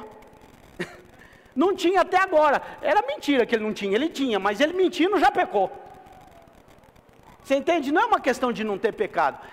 A ceia é uma questão de olhar para Cristo e saber qual foi o destino do seu pecado? Foi a ira de Deus descendo no filho na cruz do Calvário e ele foi pago. Toda a dívida foi paga e o seu pecado já foi punido em Cristo Jesus. Quantos pecados seus estão diante de Deus hoje? Nenhum. Na nova aliança, o Senhor diz que dos seus pecados ele não se lembra. Eu sei que os crentes vivem tentando lembrar, e tem pastores que ficam recordando seu pecado todo domingo, esse é o trabalho dele. Mas o Senhor não lembra. Está na palavra. Já cansei de mostrar para vocês, na verdade não cansei, que eu vou mostrar mais, porque essa é a sua vitória. Tem gente que diz, pastor, mas esse negócio de perdão de pecados é tão básico, nós queremos alguma coisa mais profunda. O perdão do pecado, a consciência do perdão do pecado, que você tem livre acesso a Deus, é o que define toda a vitória da sua vida. Todo, todo o seu comportamento, a sua, o seu ânimo, o seu ânimo quando você acorda de dia é definido pela sua crença e pelo que você declara. E se os dez primeiros minutos do seu dia você declarar quem você é em Deus, a identidade de Cristo, você olhar para Ele e não para você, então você terá um dia debaixo do favor do Senhor, alinhado com a verdade da palavra, de quem você é em Cristo Jesus. Quem entendeu isso? Diga amém. Então, Somente aqueles que creem que são justificados pelo Senhor é que podem ser úteis na obra do Senhor. Percebe? Porque aí você fala por meu irmão, você tá, você precisamos de líder de célula. Ele diz, pastor, eu acho que eu não dou conta mesmo, não, mas não é por mim, né? É o Espírito Santo que opera, não é Ele mesmo que vai fazer a obra através de mim? Eu estou à disposição. Eis-me aqui, envia-me a mim. Aí esse creu na maneira certa, que é o Espírito de Deus que faz através dele. Quem entende isso, diga amém. A, a crença dele está alinhada. Agora não haverá mais nada que possa impedi-lo em nenhuma área da vida dele, porque se Deus é por ele, quem é que pode ser contra ele? Não é qualquer um, é Deus pelo Espírito Santo que está operando na vida do camarada. Então ele vai orar e o demônio vai ser expulso. Sim ou não? Ele vai orar e a pessoa vai ficar curada. Pastor, e se não ficar curado? Né? Os irmãos são cheios de si. Por que, que aquele morreu? Eu saber lá, irmão, eu não sou responsável pelo, por tudo que acontece na raça humana, eu não tenho que responder sobre a vida das pessoas, só tenho que falar a palavra. Eu só tenho que crer e pregar a palavra. Agora, se ele morreu, se ele. As, os irmãos querem saber se a pessoa foi para o céu ou para o inferno. Você já viu gente assim? E eles querem que eu responda. Olha só. Irmão, é, eu vou falar se ele foi para o céu, para o inferno? Quem sou eu? Eu prego a palavra. Quem define isso é Deus com ele, é coisa dele. Você não sabe. Você não sabe das dores, você não sabe da crença, você não sabe é, é, se ele crê ou se ele não crê. Eu acho também horrível quando tem alguém doente e você vai acusar. Ó, oh, você não está curado ainda porque você não tem fé. O pastor falou, não tem graça nisso, não há graça de Deus na sua vida. O camarada já está mal, já está enfermo. Você ainda vai colocar mais peso. Tem que ter graça, ser gracioso, orar, ajudá-lo a crer. E você não sabe. É verdade ou não é, irmãos? Mas creia, o que você sabe não pode ser perdido. O que você sabe não pode ser negociado ou deixado de lado pelo que você não sabe. Vou te dar um exemplo bem, bem prático. Eu gosto de falar de ar-condicionado porque ele é importante aqui para nós, amém, irmãos? Eu estou com um pouco calor, inclusive, mas aí tá bom para você? Não tem ninguém calor? É que aqui essas luzes são fortes e ela realmente. Veja, eu chego aqui, tenho o controle na mão, eu sei que se eu apertar on, ele vai funcionar. Mas eu chego e olho e falo assim: eu não sei como é que acontece lá dentro. Como que pode? Eu aperto aqui ele funciona lá. Gostaria de saber mais. Enquanto não sei, estou em dúvida se ele vai funcionar, não vou usar. É assim que você faz? É nada, você só aperta o on e fala, tá valendo. Aí, gelou, tá tudo bem. A maior parte das irmãs aqui andam de carro, aceleram pra caramba e nem sabe o que, que acontece dentro do motor, é verdade ou não é?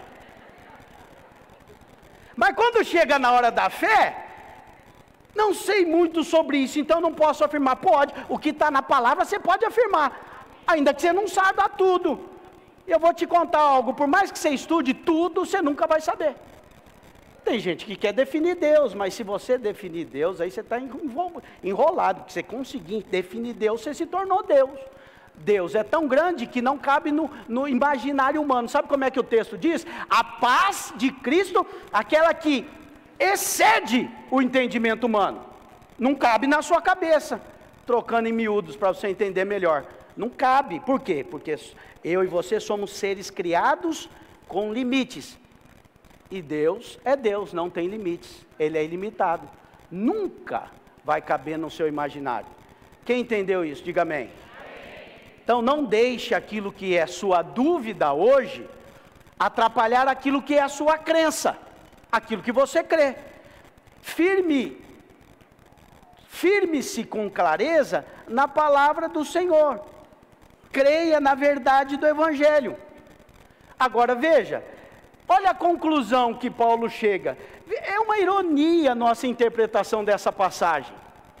Quando a gente chega no final do problema, Paulo lá no final não deixa em aberto, ele resolve o problema. Sabe como é que ele resolve? Vamos ler lá como é que ele resolve. 1 Coríntios 11, 33. Põe lá no 33. Olha como é que Paulo conclui resolvendo. Lá na sua casa você lê mais. Assim, pois, irmãos meus, quando vos reunirdes para comer, esperai uns pelos outros. Se alguém tem fome, come em casa, a fim de não vos reunirdes para juízo.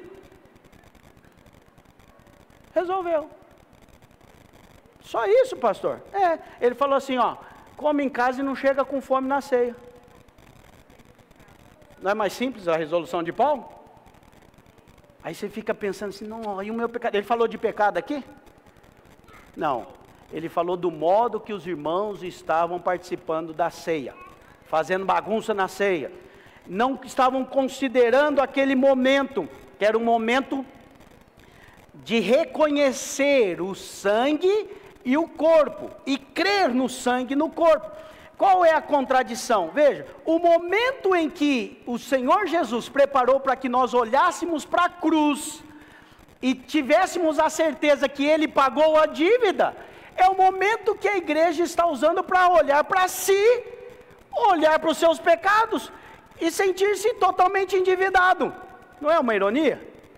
Olha o que o diabo consegue fazer com a igreja. O momento que é para ser de celebração, o momento que é para olhar para Cristo, para a obra de Cristo, a obra que foi consumada na cruz do Calvário, hoje não há condenação para aqueles que estão em Cristo, e a palavra diz: olhando firmemente para o Autor e Consumador da vossa fé, Cristo Jesus. Nós somos transformados quando nós contemplamos o Senhor. O momento da ceia não é um momento de olhar para você, é olhar para Cristo. Pastor, não preciso lembrar, não posso lembrar nem um pouquinho que eu pequei? Até você pode, se você rapidinho lembrar que ele já foi perdoado. A ênfase da ceia é o perdão, não é a condenação. Quem entendeu isso, diga amém. O momento da ceia é o momento de celebrar, é uma grande celebração é a celebração da vida, é a celebração do perdão. Por isso que nós pegamos o, o pão, nós erguemos o pão e o cálice e nós dizemos: vamos celebrar a vida de Deus. Não morremos mais, já fomos livres da morte. Hoje passamos da morte para a vida e temos a vida eterna em Cristo Jesus. Amém? Porque cremos nessa verdade. Não ficamos mais doentes. Se tem alguém doente, vai cear hoje, vai ser curado em nome do Senhor, porque a poder, Ele levou sobre si as nossas dores e as nossas enfermidades. Essa é a verdade do Evangelho. Amém, irmãos? Para isso que nós ceiamos, é assim que nós ceiamos. Então, não tenha ideia de que nós chegamos aqui sem pecado. Não, na verdade, a cruz de Cristo só é coerente, só tem a razão de ser por conta dos pecados. Você entende isso? Sim ou não? Vamos imaginar que ninguém nunca pecou. Jesus ia ter que morrer por quê? Você tem ideia? Não ia ter que morrer. A morte de Cristo foi uma correção de rota do propósito do homem que se desviou. E porque o homem se desviou do propósito, ele decidiu pelo pecado, pela árvore do conhecimento do bem e do mal, Deus providenciou desde lá a cruz. E ele profetizou, não foi para o segundo, nem para a terceira mulher, foi para a primeira. Ele profetizou: vai nascer o descendente, e o descendente vai pisar na cabeça da serpente. A serpente vai ferir o seu calcanhar, mas ele vai pisar na cabeça. Quem entendeu? É, é, é, é essa é a maior e a mais bela história do amor no mundo. Quem crê nessa história, quem crê na verdade do Evangelho, é salvo. É salvo pela cruz de Cristo. Então, hoje, eu te convido a participar da ceia do Senhor com entendimento. Entendimento, sabendo o que você está fazendo. Hoje, quando você participar da ceia do Senhor, apenas se pergunte: eu estou pensando nos meus pecados ou eu estou pensando no meu Salvador?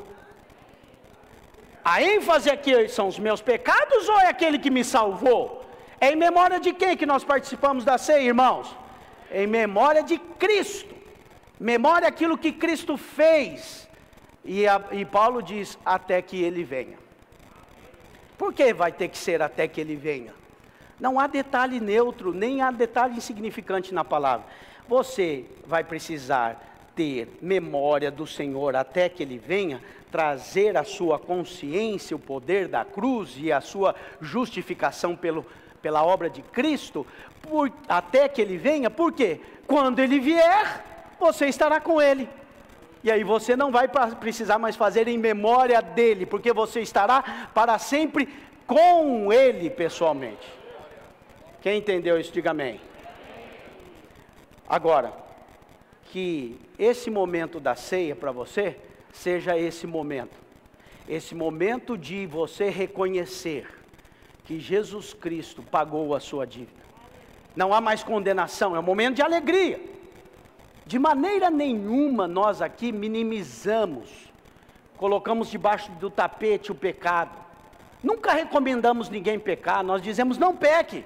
Pecado é mal, pecado é ruim. João diz: Filhinhos, não pequeis. Todavia, se alguém pecar, temos um advogado. Agora, eu ainda vou pregar isso nos próximos cultos para ficar mais claro para você. Preste atenção: não há mais nenhum pecado que te separa de Deus, uma vez que você entregou a sua vida a Cristo Jesus e creu que Ele ressuscitou dentre os mortos. Entende isso? Diga amém. Não há mais pecado. Ele foi tirado de uma vez por todas, e ele foi tirado do passado, o presente e o do futuro. Aliás, nem tem, passado, nem tem pecado futuro, quando você pecar já está no presente, é ou não é? E você está em Cristo. E esse pecado já foi. Dizer que esse pecado seu já está resolvido diante de Deus, não estou dizendo que ele não tem consequência, está entendendo? Diga amém. Pecado tem consequência sim. Mas a consequência do pecado pode ser muita. Pode ter pecado que nem a pessoa nem viveu a consequência. Alguém roubou, pode ser preso, sim ou não? Mas não tem muita gente que rouba e está solto? Teve consequência? Não teve. Então tem pecado que tem consequência e tem pecado que não. Fez sexo com a namorada antes do tempo. Tem gente que faz sexo com a namorada e não, e não nasce um filho? Sim ou não? Tem. Não teve aquela consequência, vai ter outras. Mas tem gente que faz uma vez. Nasceu o menino. Aí você fala, pastor, menino é benção. É. É verdade, vai ser uma benção. Mas é uma consequência do pecado. E aí tem gente que vai abortar. E ele faz outro pecado para cobrir outro pecado. E assim vai. E um, e um abismo chamou outro abismo, diz a palavra do Senhor. Pecados têm consequência. Mas quando você nasceu de Deus, diante do Senhor, todos os pecados já foram pagos em Cristo Jesus. Nunca pense diferente, porque o dia que você pensar diferente, você não menospreza você. Você não está sendo sincero com você. O que você está fazendo é menosprezando a cruz de Cristo e você está deixando de participar da ceia, dando ao sangue e ao corpo o valor devido, o valor que ele tem. Qual é o valor do sangue? Ele apagou toda a sua dívida. João olha para Jesus e diz: Eis o Cordeiro de Deus que tira o pecado do mundo. E, e João, o outro João, esse que eu, eu citei é o João Batista na, no Rio Jordão.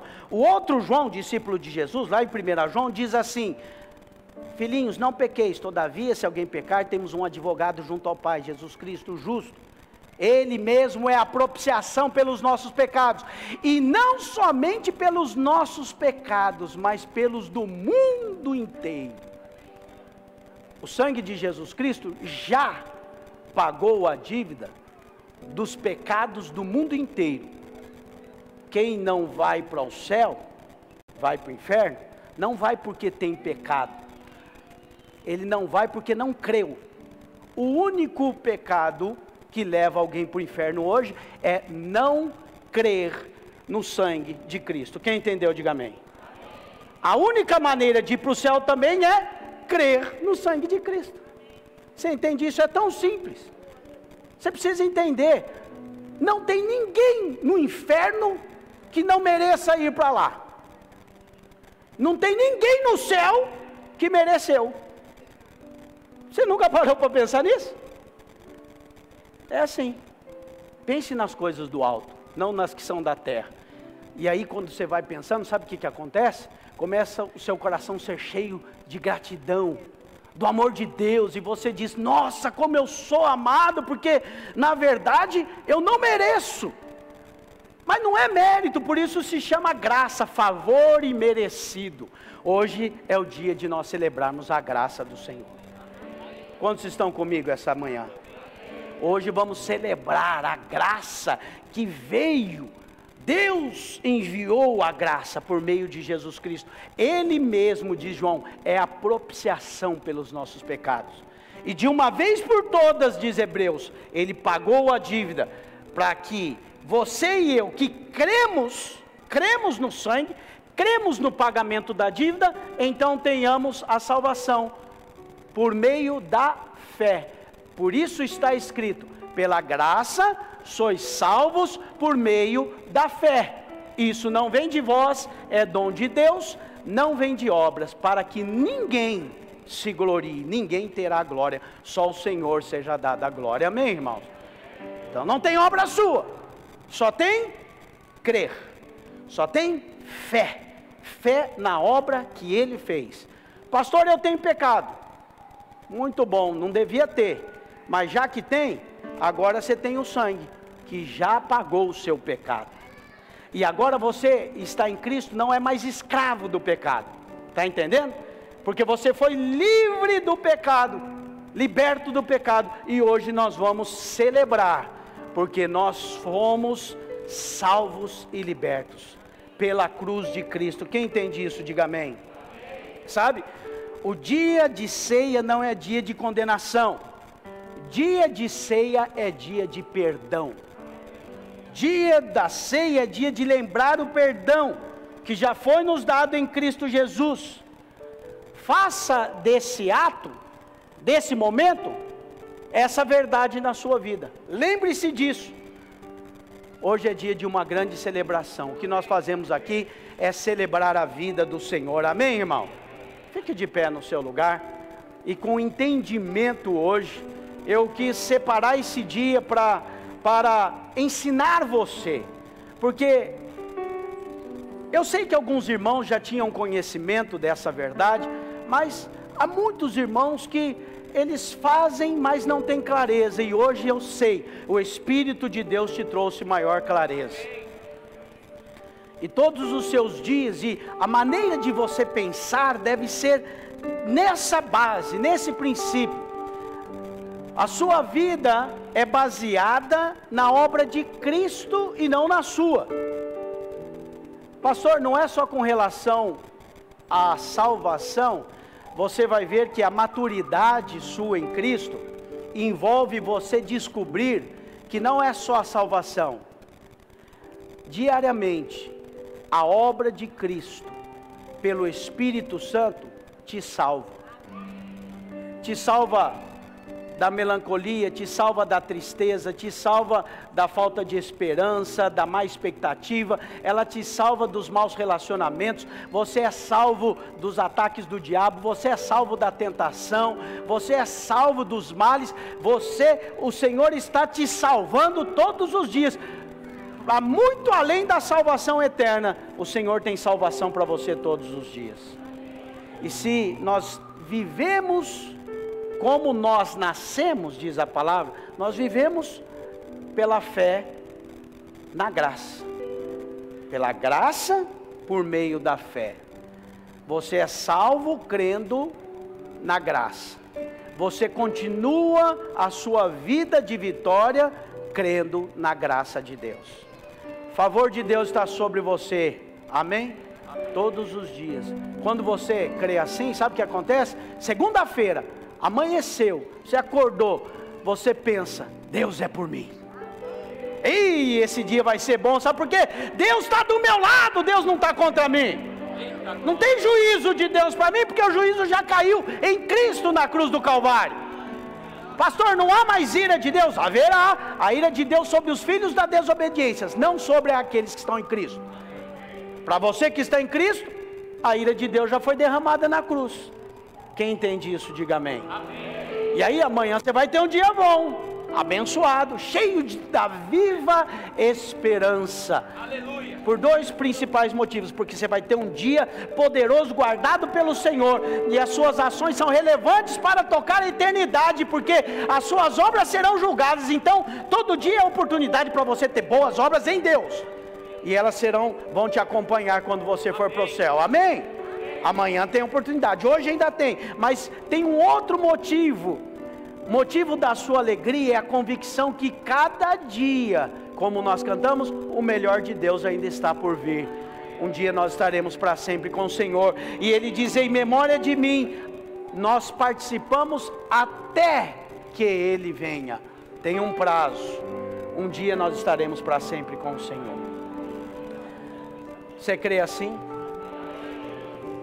É, feche os seus olhos, erga a sua mão, enche o seu coração de gratidão da sua maneira, do seu jeito, e agora fala com Deus.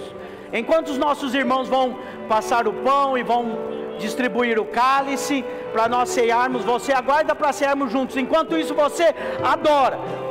Nosso ministério de louvor vai cantar e nós vamos adorar. E você adora o Senhor e celebra, celebra a vida, celebra o favor, celebra a cruz. Oh, aleluia! Aleluia! Santo é o Senhor. Vamos cantar. Aleluia!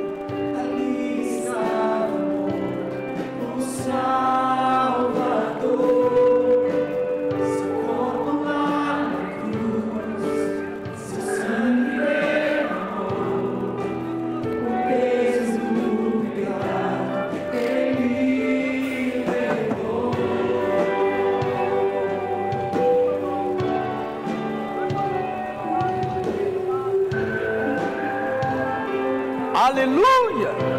Oh, aleluia! Santo é o Senhor. Aleluia! Cessou Seu respirar, em trevas se encontrou o filho. A guerra começou, a morte enfrentou todo o poder see.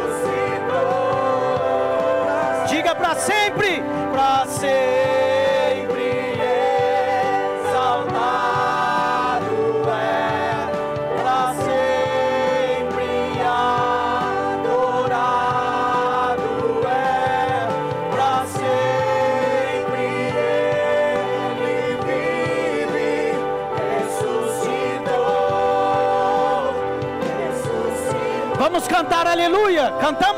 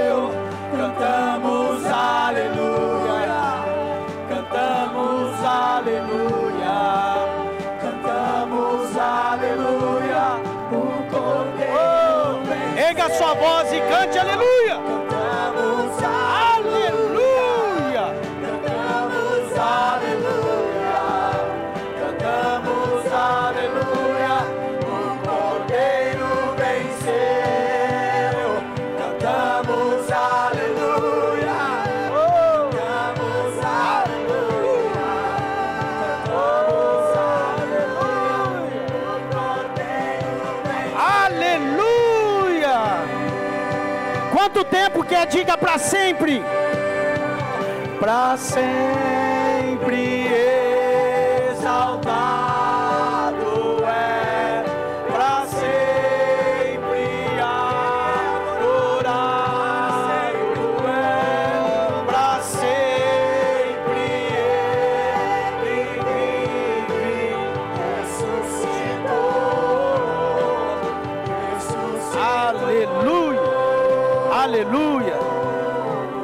Erga o seu pão nessa hora, nós vamos fazer uma confissão. Vamos fazer uma confissão de fé. Erga o seu pão e diga: Este é o corpo de Cristo. Ele foi moído pelas minhas transgressões. Ele foi ferido pelas minhas enfermidades.